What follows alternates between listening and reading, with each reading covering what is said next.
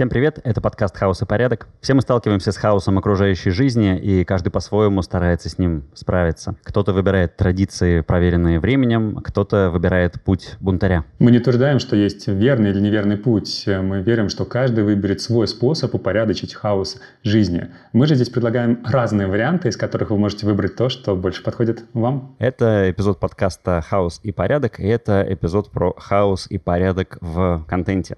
И его ведущие я Антон Лужковский, я тот человек, который последние два года, перемещаясь по острову Бали на мопеде, в наушничках э, слушает лекции своей учебы. И я Александр Лазовский, я тот человек, который слушает аудиокниги, когда передвигается по городу. Саш, мы когда готовились к этому выпуску, обсуждали, что, наверное, контент — это одна из таких сфер, в которых вот как никогда можно э, получить много нервов и переживаний на тему такого синдрома ФОМа, синдрома Fear fear of missing out, то есть э, того, что я не успеваю. Все уже прочитали эту книгу, все уже посмотрели какой-то фильм, все уже ознакомились с какими-то новостями, а я вот чего-то отстаю. Знакомо ли тебе это чувство? Оно мне знакомо, однако в зачатке это чувство было трансформировано в том плане, что у меня был момент, когда я думал, блин, этого я не знаю, а этих э, мемов я не знаю, этого видео я не видел, эту книгу я еще не читал.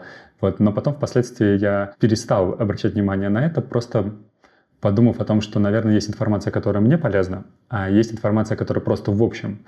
Вот. И информация, которая просто в общем, она есть, которая как бы останется с нами на века, а есть та информация, которая как вспышка, как вспышка. И вот для меня, например, большинство мемов — это просто вспышка, поэтому я просто не, ну, не слежу за ними. Однако есть информация, которая остается на века, скажем, классическая литература или бизнес-литература, и вот туда я уделяю свое внимание.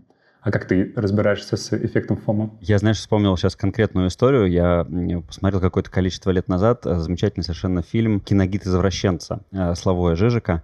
И там такой большой экскурс в классику как раз кинематографа и с очень интересными такими философскими размышлениями о том, что это такое и какие выводы для человечества можно из этого сделать. И я к своему стыду понял, что я из того списка фильмов, которые упоминает Славой, я смотрел, наверное, там «Матрицу» и «Терминатора». Вот. Мне прям было очень стыдно, и мне кажется, это вот как раз был вот этот вот формат того, что все нормальные люди посмотрели весь список IMDb топ-250, и, ну и уж точно вот все те классические фильмы, которые упоминаются в этом киногиде извращенца. Я поставил себе целью отсмотреть все эти фильмы. У меня ушло где-то, наверное, год полтора. Я пересмотрел потом «Киногид извращенца», получаю удовольствие от того, что все вот эти вот кусочки мне теперь известны. Знаешь, Антон, мне нравится, в твоем примере есть некоторый принцип, да, как можно работать с той же информацией, что есть же хаос и есть много других фильмов, но ты взял какую-то траекторию поведения, траекторию познания, и по ней следуешь. Вот, нашел список э, киногида извращенцев и просто по нему следовал в течение года и не забивал голову отвлечением на другое. Потому что то, что, когда я готовился к выпуску, то, что я нашел исследование, которое показало, что очень большую долю в нашей усталости играет переключение внимания. И сам факт, что ты заходишь в телефон и видишь в разных, в разных мессенджерах разное количество, кружо, разное количество кружочков с сообщениями, оно начинает раздражать. И постоянно переключаясь, ты в итоге просто утомляешься. И это приводит к тому, что ты не способен концентрироваться на чем-то одном долго. Вот. И мне кажется, это самый ключевой, самый большой негатив в том хаосе информации, который у нас вокруг есть. Да, я тебя полностью поддерживаю. Я помню исследования, которые говорили о том, что вот это есть такая ловушка мультизадачности. Нам кажется, что я работаю над одной задачей, и мне пришло сообщение от кого-то, он там спрашивает, ну, человек встал на выполнение задачи, ему нужны какие-то вводные от меня. Мне несложно просто написать короткое сообщение, чтобы человек снова начал работать. Но на самом деле это иллюзия, потому что для того, чтобы обратно вернуться в процесс, мне нужно несколько минут. И таким образом получается, что я гораздо больше времени трачу на выполнение своей задачи. Но это как будто бы немножко другая тема, да, это у нас уже такой хаос и порядок в рабочем процессе, а, хотя в контенте он тоже сюда перекликается. И, кстати, согласно статистике, я тут посмотрел, ВОЗ считает, что от 20 до 30 процентов людей невротики. То есть это люди, которые, так вот, они выросли в атмосфере того, что к ним требования гораздо более высокие. Они, короче, все время что-то не доделывают. И это, мне кажется, очень благодатная почва для того, чтобы думать, что ты обязан был прочитать всего Достоевского, всего Толстого и так далее, и так далее, и так далее. Мне, кстати, кажется, что 20-30% это, это даже, даже немного, как Виктор Робертович пел, но если верить глазам и ушам, больше в несколько раз. Я тебя поддерживаю. И знаешь, у меня есть такая мечта, которая никогда не сбудется. Мне нравится, что где-то в 18 веке ты мог закончить учебное заведение и иметь энциклопедические знания. То есть ты знал обо всем, что знает человечество. А сейчас это просто невозможно, но хотя у меня лично такая потребность есть я подумал, а, раз 20-30% это невротики, то кто, кто остальные? И мне нравится метафора, которую ты используешь в работе с контентом, что есть серферы, да, и что весь контент это как э, волны океана, которые нас заливает, а мы можем просто эту волну оседлать на какое-то время, и это будет наш выбор, и тогда мы на энергии этой волне можем двигаться. Да, классно. И э, мне кажется, что это еще, знаешь, вот к этой мысли о подходе к обучению, мы запишем отдельный выпуск хаоса и порядка про порядок в обучении, но тем не менее, вот то, что если раньше надо было научить всем знаниям, а сейчас надо научить тому, чтобы человек мог в любой момент найти информацию, то чтобы он умел, умел ее правильно раздобыть в нужный для себя момент. Но это если такая вот получается какая-то практическая информация. Ну, а там классическая литература, она реже является практической. Это же для того, чтобы у тебя твой кругозор работал определенным образом, для того, чтобы ты твое, формирует твое мировоззрение. Вот давай чуть, чуть подробнее. Вот как серфинг в этом смысле работает? Это я сегодня прокатился на этой волне, я ее оседлал, и у меня появилось э, новое представление представление о мире, а завтра я поеду на новый. Как, как ты это видишь? Я бы здесь использовал такой принцип эссенциализма, да, это принцип, принцип некоторого упрощения, потому что даже используя метафору серфинга, мы немножко упрощаем, ведь мы же с волнами можем не только серфингом заниматься, можем на яхте по ним кататься, можем на вейкборде по ним кататься и много всего. Принцип эссенциализма говорит о том, что не нужно думать про колесо баланса и что у тебя 8 сфер жизни, в каждой сфере нужно чего-то добиваться. Он говорит о том, что нужно сконцентрироваться на чем-то одном, ну, максимум трех, но вообще э, так, самые большие приверженцы эссенциализма говорят про что-то одно. Ну, например, год, посвященный тому-то, моя жизнь, посвященная тому-то. У меня сейчас период профессионального роста, у меня сейчас период отношений. И все, что есть вокруг, как бы вкладывать и отсекать за счет этой цели. Моя там, ключевая цель жизни. И это не про миссию, это не предназначение, это про что-то очень прикладное. Да, например, я год занимаюсь финансами, да, и все, что я читаю, познаю, и все, о чем я в большей степени общаюсь с окружающими, он, он подчиняется этой цели. И это значит, что с тобой все нормально, ты не лентяй, ты не недорабатываешь, потому что другие люди, знаешь, как в том анекдоте, сколько тебе лет? Мне 12. Мне в твоем возрасте было уже 15, я работал на двух работах. Вот э, если ты занимаешься целый год только финансами, читаешь только про финансы и не читаешь всего остального, с тобой все в порядке. В следующем году будешь, возьмешь следующую тему. Да, и здесь мне нравится идея коучинга, что сравнение может быть только с собой, потому что если ты сравниваешься с другими, ты всегда проиграешь. Всегда найдется кто-то, кто успешнее, быстрее и так далее. Ты уже не получил письмо в Хогвартсе, да, ты уже не Гарри Поттер.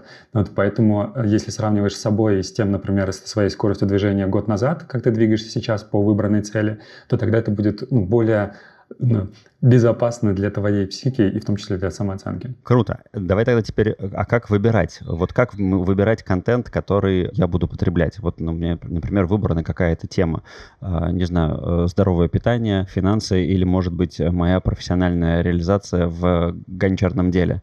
А вот как разобраться с тем, на что мне тратить время, а на что нет? Тут будет касаться того, что именно мы обсуждаем. Например, если мы говорим про взаимодействие с другими людьми, ведь часть нашей энергии, нашего внимания уходит на общение с другими людьми, и это может нас изматывать. Мы можем быть уставшими. То есть если говорить про, про это, то одна моя знакомая, подруга сказала про свой принцип. Она говорит, что она все встречи, которые у нее есть, поделила на три группы. Первая группа — это люди, с которыми она встречается, это просто обмен информациями, просто small talk, все равно, что ленту в Инстаграме э, листать, там куча всяких разных вспышек информационных. Второе — это люди, с которыми она чувствует, что растет навык, который ей нужен. Тот момент, когда она рассказывала, она была руководителем крупной компании, и это были управленческие навыки в первую очередь. И третья встреча — это встреча с теми людьми, которые, где ты чувствуешь, что меняешься как личность, ты трансформируешься, ты развиваешься как личность. И, по сути, после этого, когда она осознала, что есть три группы встреч, она практически убрала первые, те, которые про информацию, в том числе на работе, в том числе в жизни. Она сфокусировалась на работе на второй группе, а вокруг, в окружающих ее людях и друзьях, и знакомых на первой группе с людьми, с которыми она больше всего трансформируется. И это был ее вот такой осознанный выбор с потреблению контента, который связан с взаимодействием с другими людьми. Возможно, этот же принцип можно использовать и, например, когда ты ну, листаешь свои телеграм-каналы, когда ты листаешь свой э, Facebook или любую другую социальную сеть, тот же Instagram, посмотреть, какой контент для тебя это информационный, и понимать, что он заберет у тебя энергию, даст тебе маленькую вспышку, и все. Какой контент навыковый, а какой контент трансформационный. И перестать смотреть и слушать то, что просто забирает информацию. Крутой подход, и получается, что это такая уборка, такая ревизия моих контент-каналов, которую имеет смысл э, проводить периодически. Действительно, вот просто взять Telegram и посмотреть, вот из этого канала что я получаю, нужен он мне или нет. А еще, кстати, у меня такой лайфхак, у меня в Телеграме есть папочка, которая называется «Суббота». И у меня туда сложены какие-то каналы, которые, ну, можно посмотреть в э, какое-то более-менее свободное такое время, а, не отвлекаться на них в течение рабочей недели. Там я, может быть, получу что-то полезное, а может быть, я просто отдохну, и это будет такое информационно-развлекательное для меня чтиво. Давай остановим здесь подробнее. Мне очень интересно, в принципе, как ты устраиваешь свой телеграм-канал, свои папочки, потому что из всех, кого я знаю, ты это делаешь максимально упорядоченно. Да-да, я вот буквально на днях встретился с знакомой, у которой вообще не пользуются Телеграмом, а я, как правило, я сразу понимаю, что люди, которые не пользуются Телеграмом, они просто не умеют его готовить. А, у меня сделано все очень четко. Вот э, общая простыня, ей пользоваться совершенно невозможно, потому что там абсолютный хаос. У меня есть э, папка с персональными сообщениями, там все сообщения от моих контактов. То есть там нету мусора, там все люди, с которыми я общаюсь. А дальше у меня идут папки по проектам. У меня есть по одному рабочему проекту, по другому. По нашему подкасту у меня отдельная папка, в которой сложены все наши чатики, и сам канал подкаста, и все люди, с которыми мы взаимодействуем. У меня есть отдельный канал, посвященный моей учебе, и вот это вот самая папочка суббота. Наверное, вот так это выглядит, и переключаться между ними удобно. Я просто вот включаю включаюсь в режим какого-то одного э, проекта, и я сижу в этом в, в, этой папке. А у тебя как? У меня как раз, как у твоей подруги, у меня в целом все идет сплошь, э, сплошным текстом. Единственное, что есть архив, куда я закидываю все то, что не нужно отслеживать, что можно посмотреть условно в субботу. Но у меня еще мессенджеры разделены. Просто у меня Telegram, WhatsApp имеют разную функцию. Да, и, например, в WhatsApp у меня все корпоративные проекты, и туда я захожу только по, этим, по этой теме и только в будни. А в Телеграме у меня все личные темы, личные проекты, то, что мне интересно. То есть у меня такое еще есть разделение mm-hmm. функциональное. Ну да, понимаешь, а у меня еще, э, так как я на Бали и здесь общаюсь э, не только с русскоговорящими людьми, то, то а, выясняется, что не все умеют пользоваться Телеграмом вообще, в принципе, и некоторые просто пользуются в каких-то обычном общении. То есть у меня, например, мои сквошеры, которые из других концов мира, э, они пользуются WhatsApp, и поэтому у меня общение с ними идет там. Слушай, кстати, у меня, например, есть еще такая заметочка, куда я записываю то, что мне рекомендовали посмотреть, или то, что мне рекомендовали почитать. И я потом вот, когда мне выдается время что-то скачать или посмотреть какое-то кино, я обращаюсь именно к этой заметке. А как у тебя это устроено? Вот то, что у тебя сделано в Телеграме, у меня сделано в заметках, которым я пользуюсь в, от Apple, и у меня там есть папка общая, папка сессии с клиентами, есть папка как раз на развитие, и там вот всякие вся, всевозможные заметки, есть папки с каких-то обучений, и вот у меня там написано, у меня есть списочек, я, правда, честно скажу, что далеко не во все возвращаюсь, то есть иногда я возвращаюсь к списку, но я больше не чувствую вот это вот желание посмотреть, которое было, когда я узнал. Вот, поэтому я скорее исхожу от текущего момента, и я могу взять из списка, могу взять не из списка, но записывать я записываю. Особенно Петербург очень славится ресторанами, у нас здесь очень большое количество, и мне нравится ходить и пробовать новые блюда от новых шеф-поваров. Вот и у меня есть отдельная там любимая папочка с ресторанами, куда я тоже записываю, куда сходить. Прикольно, круто. А есть у тебя какое-то правило, вот, что чтобы посмотреть какой-то фильм, чтобы, вернее, даже не чтобы посмотреть, а чтобы он попал в эту твою заметку, тебе нужно услышать о нем там хотя бы от, э, не знаю, трех человек, или в зависимости от того, кто тебе его порекомендует? Я, конечно, замечаю, что хоть я сам себе это правило не ставил, но оно у меня работает, когда, знаешь, за один день я слышу о чем-то несколько раз, да, то я начинаю туда погружаться и смотреть, что это такое, с чем это связано. И это связано не только с фильмом, это может быть ведь связано вообще с любой тем, тематикой. Да. В свое время я так про EMDR узнал, да, как некоторое направление работы в терапии. Я услышал это сочетание несколько раз за буквально там неделю, думал, так, нужно разобраться. Разобрался, получил свой опыт и пошел обучился. Вот. И с такими, такими вещами у меня частенько происходит. А у тебя? А у меня, вот ты знаешь, вот здесь, наверное, системы какой-то нету. То есть мне откликается то, что ты говоришь про то, что если это звучит в пространстве пространстве много-много и много от кого, то тогда я обращаю на это внимание. Но иногда случается так, что у человека настолько горят глаза, что я просто сразу беру телефон, достаю эту заметку и записываю там это название книги, фильма или что бы это ни было.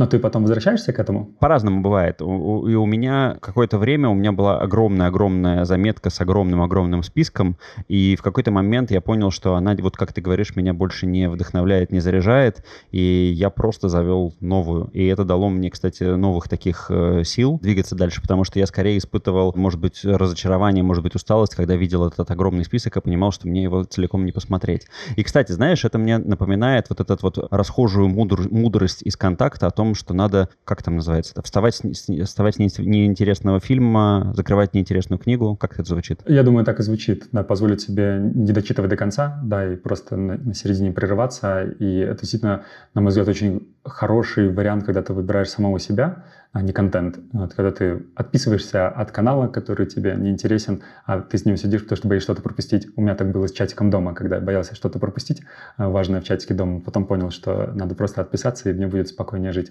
Вот, а когда ты уходишь с фильма или перестаешь читать книгу. Угу, угу. А, я, знаешь, сейчас вспомнил, что я некоторое количество лет назад разрешил себе не вспоминать. Вот знаешь, когда бывает такое, что какой-нибудь там человек э, или какой-нибудь актер или какой какое-нибудь имя или какое-нибудь место, и ты вот знаешь, что ты его знаешь, но не можешь вспомнить. И я в какой-то момент разрешил себе не вспоминать до конца э, с тем, что я со мной ничего плохого не случится от того, что я не доделаю эту работу. Если я ее не хочу делать, я могу позволить себе не мучиться и не вспоминать. Мне нравится эта идея. Я подумал, что для того, чтобы уже разрешить себе не вспоминать, знаешь, что нужно? Нужно осознавать свои автоматические паттерны мышления и поведения. А я недавно в соцсетях проводил тест, тест на осознанность. Его идея была в том, чтобы просто 30 секунд, поглощая контент в Reels, 30 секунд ничего не делать, ничего не слушать. И мне было интересно посмотреть, что вообще с людьми происходит в этот момент, э, когда им предлагают не 30-секундный очень активный контент с кучей информации и вау-инсайтами, а предлагают просто тишину. Угу. И какой результат? А, а я предлагаю сначала с тобой попробовать, ну и заодно с нашими слушателями. Давай. А потом, собственно, обсудим результат. Давай. 30 секунд молчим. Да, сейчас 30 секунд не будет происходить вообще ничего. Э, задача слушателей и нас с тобой наблюдать, а что внутри нас происходит и что мы на автомате хотим сделать. Возможно, на автомате мы хотим выключить это, это подкаст и переключиться на что-то другое. Может быть, мы отвлечемся на какие-то внутренние переживания. Может быть, отвлечемся на какие-то внешние стимулы, да, залезем куда-то из ноутбука и так далее. 30 секунд наблюдения, что на автомате, на автомате внутри нас происходит. Готов? Поехали? Поехали.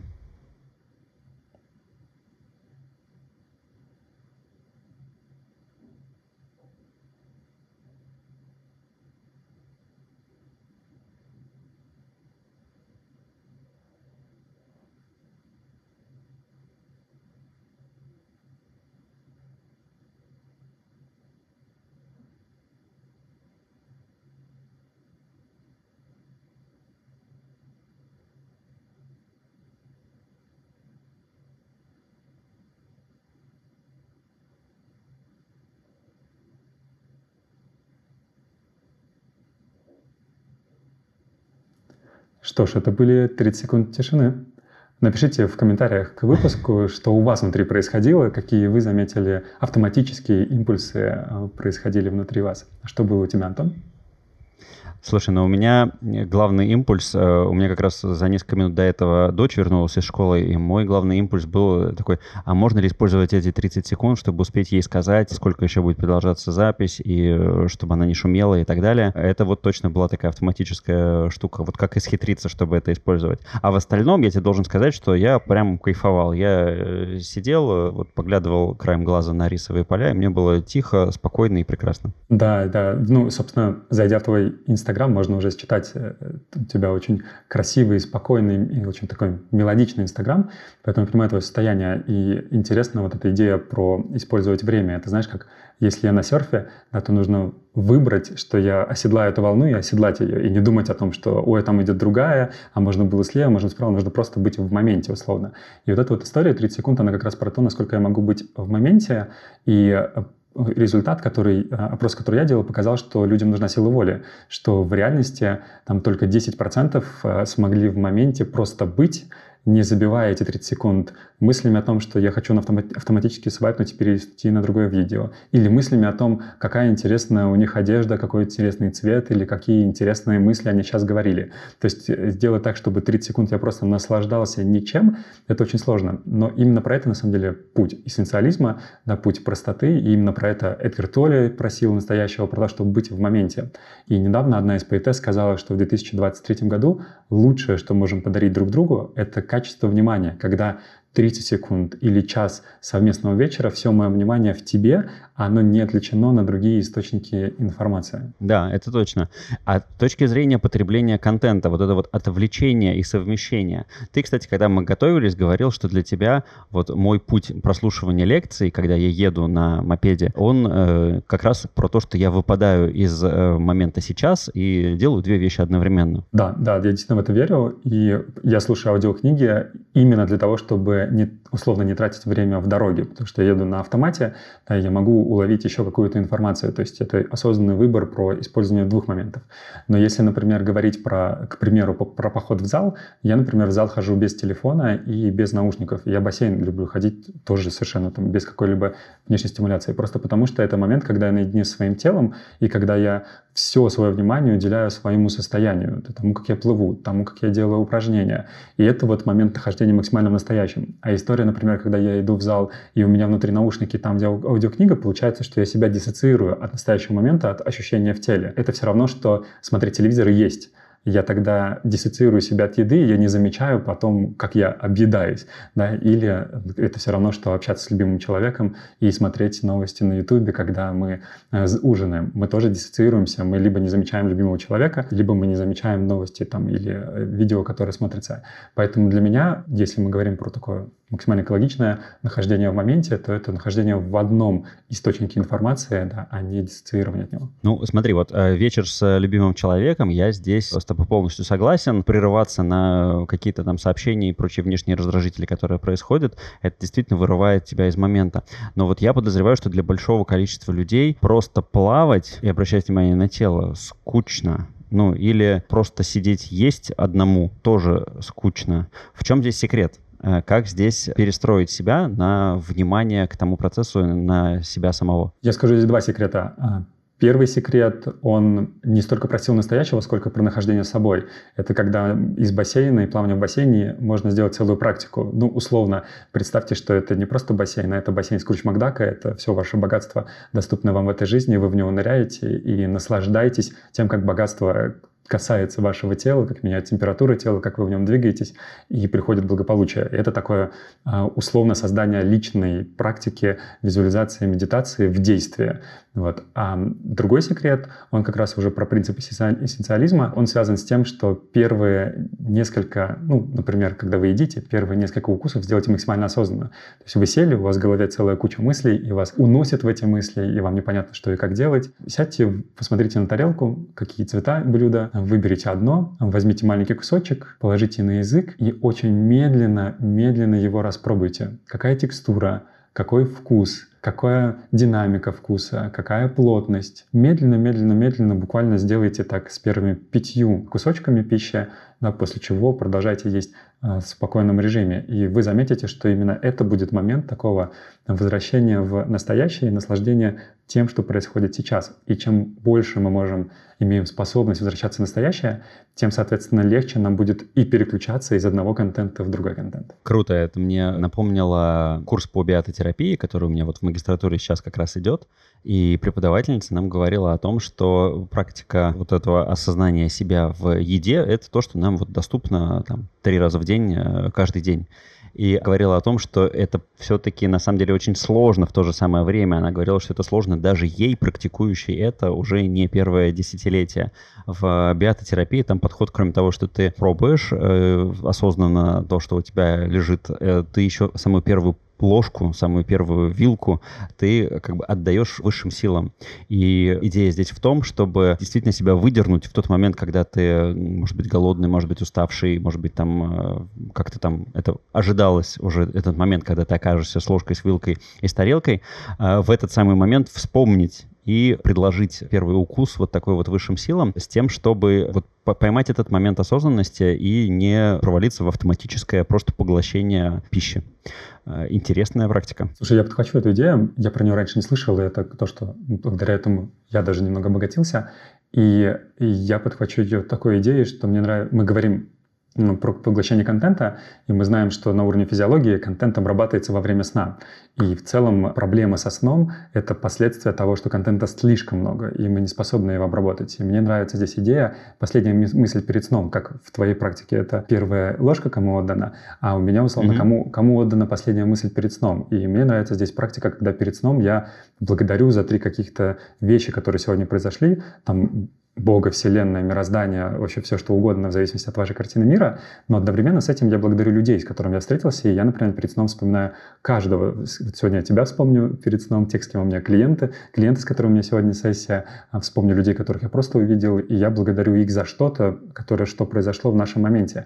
И это вот условно закрывает, как гештальт, весь поток информации, который я получил за день, тем, что я поблагодарил и отпустил, и разрешил себе больше об этом не думать, как ты сегодня об этом говорил. И после этого сон гораздо более благостный, нежели когда я засыпаю с мыслями, что это надо сделать, и это надо сделать. И тут я Антону не написал. И, боже, у меня в Телеграме до сих пор чатики не упорядочены. Э, слушай, а вот ты назвал два вектора с точки зрения благодарности. Мне прямо интересно, потому что, ну да, за что я благодарен Вселенной, кому я благодарен, а себе. А благодаришь ли ты себя за то, что ты сделал в этот день? Перед сном нет, не благодарю. А ты? Я тоже не благодарю, но я вот, если у меня доходит в какой-то момент до благодарности, я обязательно помню, что есть вот эти три вектора, и что имеет смысл подумать о каждом из них, потому что мы действительно сталкиваемся с разными людьми, что-то происходит, условно говоря, как будто бы само собой, но и очень-очень важно оценивать свои заслуги, потому что сам себя не похвалишь, кто же тебя похвалит. Да, я с этим полностью согласен, да, и у меня есть отдельные процессы, день рождения, Новый год, и еще разные коучинговые, ну, когда я сам хожу на коучинг, и там очень много такого признания и присвоения заслуг. Но интересно было, будет добавить перед сном. Добавлю перед сном, через две недели в следующем выпуске расскажу, как это повлияло. Отлично, договорились.